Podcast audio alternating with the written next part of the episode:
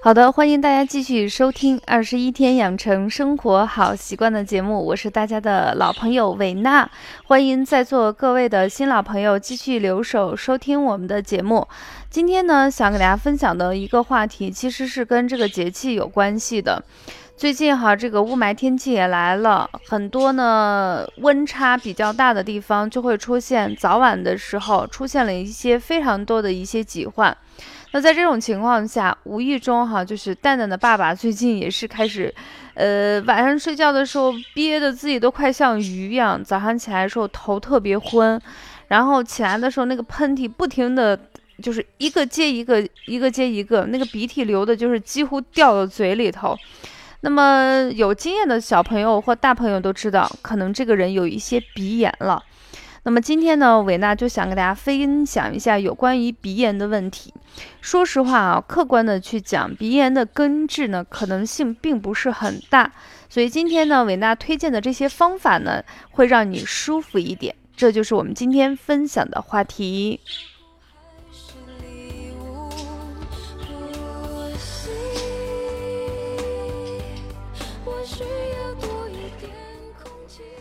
其实，对于我们过敏性鼻炎来说，现在越来越多的人都会有。呃，很多人就想知道什么因素导致了这个过敏性鼻炎。呃，原因比较多，稍微给大家罗列一下。第一个呢，就是有一些接触性的一些过敏源，就是有一些人闻到特殊的气味。或者是环境的时候，它就会引起这些疾患。你比如说最常见的像花粉、螨虫、动物的皮毛、粉尘颗粒，那还有一些人是对空气有过敏的。这个具体的是什么？就是对冷热突然的热和突然的冷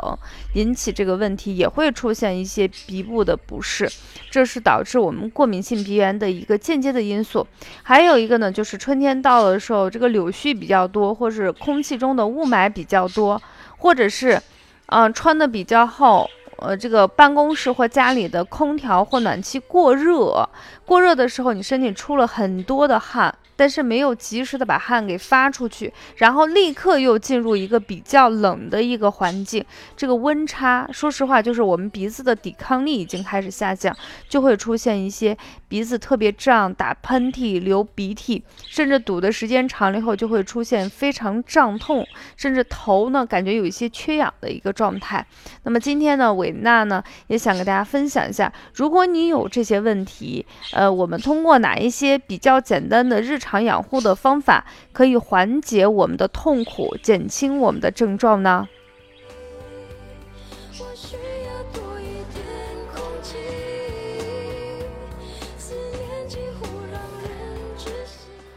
在讲一些方法之前呢，主要我们想跟大家先过滤一下，就是过敏性鼻炎它到底都有哪些主要的症状。首先，第一个，它有阵发性、连续性发作的打喷嚏。那一般来说，喷嚏特别多，可能有时候就十几个，甚至是几十个。打喷嚏的时间呢，一般以早上起床之后，或者是晚上入夜之前。呃，另外一个呢，就是温差比较大、季节交替的时候，人就容易。持续性发作就是喷嚏不停的打，特别是超过五个以上的时候，哎，你就要考虑是不是这个鼻子已经不舒服了。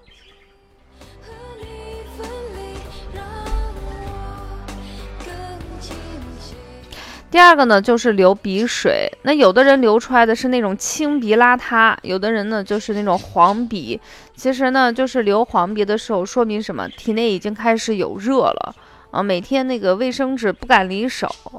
啊，这是第二个打喷嚏流鼻水。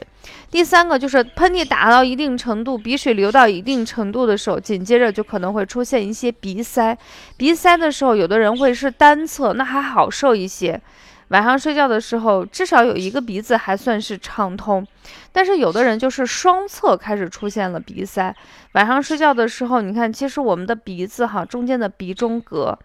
有点像我们打乒乓球的那个网兜一样。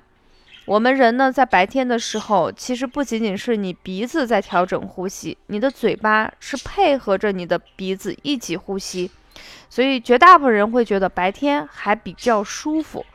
等到了晚上的时候，嘴巴一闭合，这个鼻子呢就形成了一个单打独斗。那如果你是单侧的话，起码还保证了一个孔是畅通的。如果双侧一堵的话，特别是你侧身睡，你侧身睡后，上面那个就是露在上面那个鼻腔的鼻液会顺着中间的鼻中隔。刚才我已经跟大家说了，它有点像那个，呃，羽毛球或者是乒乓球的那个网一样，它慢慢慢慢就会渗下去，所以你会觉得下面那个鼻子的鼻腔堵得特别严重。那鼻塞如果堵的时间长了以后，就会首先影响一下这个嗅觉的障碍。有一些人呢会觉得周围的那个香呀、臭呀，他都闻不见。那么时间再久一些以后，你会觉得整个从鼻子一直到鼻梁骨，到印堂，甚至是前额，包括头脑的前半部分，都感觉是特别沉、特别肿。那么有一些人的黑眼圈儿，嗯，其中有一种可能是因为你鼻炎犯了。整个地方血液循环不通畅引起的一些问题。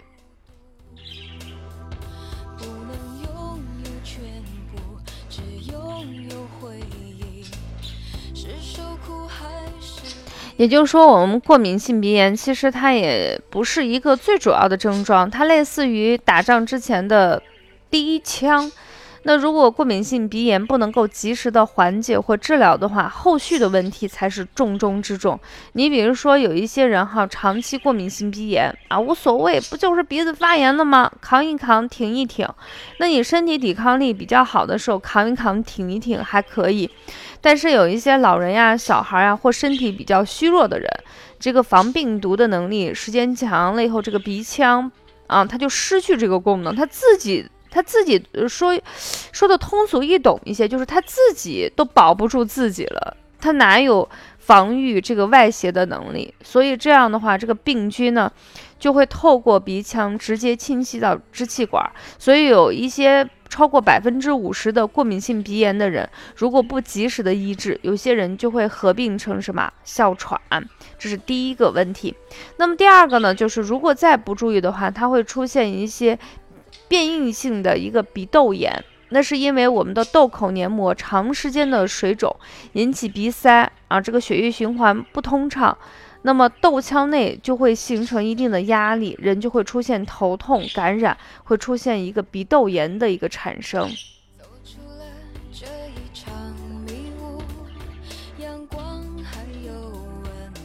还有一部分人都会引起一些中耳炎。因为你这个长时间有压力的时候，你这个鼻窦会有压力，其实我们的骨室也会有一些负压，所以中耳会渗出一些粘液性产物，就导致一些中耳炎。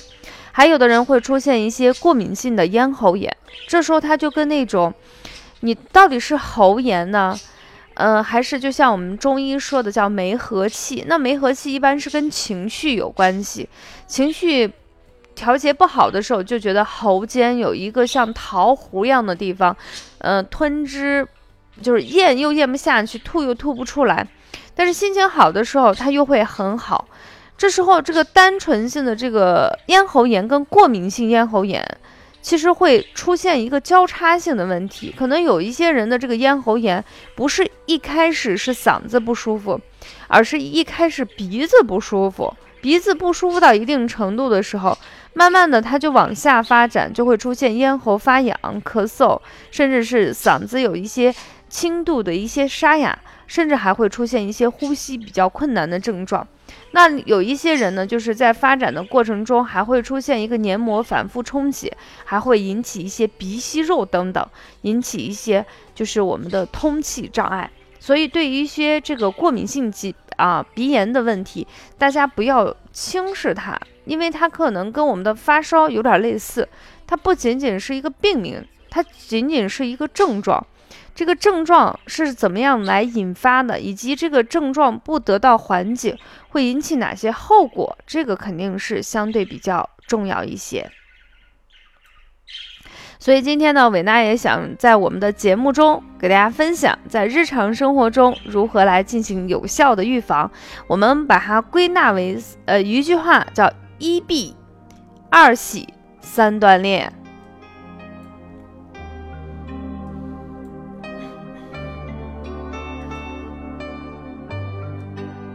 首先，我们来看一下什么叫一闭。首先就是，呃，导致过敏性鼻炎。我刚才已经在开始的时候给大家分享了，是因为有一些接触了一些不该接触的东西，所以大家一定要长个心眼儿。经常在就是回答一些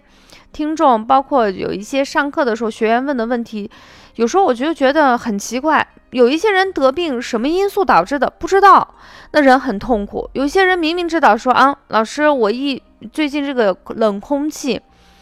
这一出来哈，我就觉得鼻子不舒服，或者是我一吃什么辣的东西，我咽喉炎就犯了。然后他问我怎么办，哎，我这时候就很纳闷，我说你既然知道是什么原因导致的，那你为什么呃天气冷的时候你不戴个口罩呢？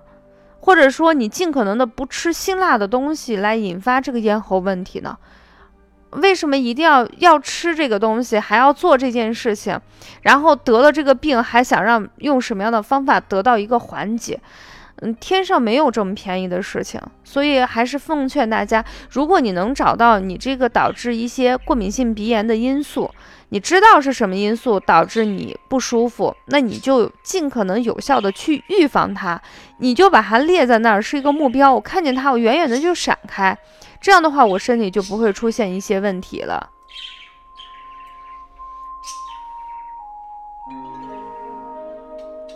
呃，你你比如说我自己吧，我其实对那个冷空气还是有一些敏感的，就是天气比较冷的时候，鼻子还是挺不舒服。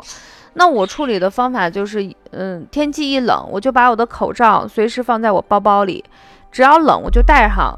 你别觉得别人说，哎呀，这么这人咋这么奇怪的？天气还不是很冷，戴个口罩，或者是等开春的时候，很多人已经把口罩给摘了。我一般还会戴一个口罩，别人也会觉得奇怪。但是你不要在意别人的眼光，你要在意的是你身体，你的身体舒服了，这个比别人怎么样去看你更重要一些。所以第一个呢，就是注意周围的一些环境，找着原因就坚决的跟他进行隔离，不要。带有一种就是别人怎么看，或者说能不能给呃老师介绍一些方法，就是我既能够这样做，同时呢你给我吃个药，然后进去给他化解了，没有这样的药啊，所以能找着致病因素是一件非常幸福的事情，因为我们知道敌人在哪里，所以第一个要一避。第二个呢，就是局部的加温，你可以用冷热水交替的去洗鼻腔，也可以用热毛巾去敷它，甚至哈，就是在紧急的情况下，比如出差，嗯，没有家里头没有艾条的时候，一般酒店里头都会有电吹风，你可以用电吹风放在一个合适的位置。啊，不要把你烫伤。这种电吹风的这个温热对鼻腔和面部有局部的加温的作用。那如果说你在家里头啊有时间的话，今天也是我们重头戏，就是推荐给大家用艾灸的方法去缓解或者是减轻过敏性鼻炎。大家可以稍微的准备一下笔跟纸，我们给大家介绍一下。嗯，今天推荐的是三个非常简单的穴位，大家都比较好找，大家稍微的准备一下笔跟纸。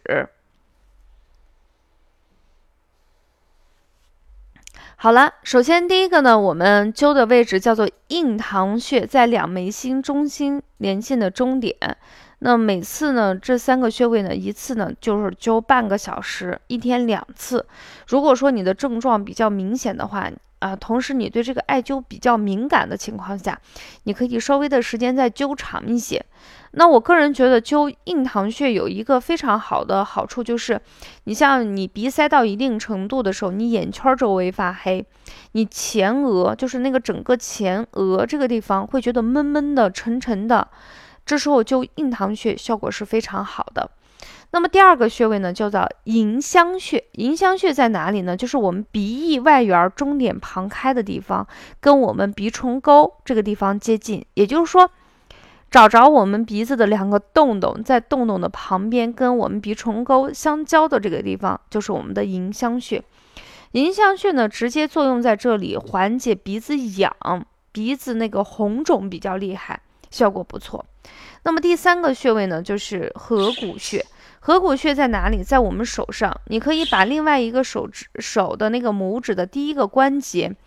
卡在你虎口中间，就是说你的。比如说你左手掌开，形成一个虎口，右手呢，你把大拇指伸出来，有一个横纹，你用这个横纹跟你虎口相开的这个横纹相并拢，然后把手指轻轻的按压在这里。哎，对对，跟我一起操作，然后大拇指相点的这个地方弯曲的摁下去，有一个酸痛的点，就叫做合谷穴。那么合谷穴，我们中医有一句话叫“面口合谷收”，就是头面部的所有问题，其实都可以通过合谷穴进行缓解。那么这三个穴位，我个人觉得它们的功效是略略微有一些区别。你比如说，刚才给大家说，印堂穴就是前额发闷、黑眼圈特别严重、鼻子不通气儿啊，这个印堂穴效果很好。那迎香穴直接是作用在我们鼻部，鼻子的干痒、红肿效果特别好。那么我们的合谷穴主要的功能是什么？就是消炎，它类似于像消炎的症状，比如说你红肿啦。西医的角度可能就是你身体有一些炎症，那么我们用一些抗生素进行消炎。大家可以简单的把我们的合谷穴就理解成为类似于西药的抗菌素。不管你是痒还是红，只要有类似炎症的反应，合谷穴呢有一个非常好的消炎抗菌的作用。那么这三个穴位配合起来，每天呢两次，一次半个小时以上。嗯，像一些不是特别严重的人，基本上灸完以后，你立刻会觉得鼻子通气儿了，还是比较舒服的。然后如果说比较严重的人，呃，你可能会减轻你的鼻子痛，但是呢，可能流鼻水的症状需要你再多灸几天。那一般来说，伟娜建议大家在这个立冬节气以后啊，坚持灸上个三到五天。好，这个鼻子的周围的血液循环就会提升起来，然后鼻子的温暖度也提升了。鼻子一温暖，血液循环一提升，那个鼻子的抗就是外面的雾霾呀，或者是冷空气或病菌的能力就会加强。同时呢，一定要注意，在这个节气里头啊，不管是南方还是北方的朋友，如果温度下降了，你就可以佩戴上这个口罩，然后出门。这样的话，对于我们的鼻子养护就能起到一个非常好的缓解作用。好了，介绍了这么多，不知道大家都学会了没有？总之一句话，如果你觉得喜欢的话，你可以订阅转载一下。然后最主要是这个方法如果好，可以介绍给自己的朋友，还有爸爸妈妈，还有自己家的人啊，进行操作一下。因为方法很简单，穴位很好找，最主要是没有毒副作用，大家可以尝试一下。感谢大家的收听，我们下期节目不见不散啦！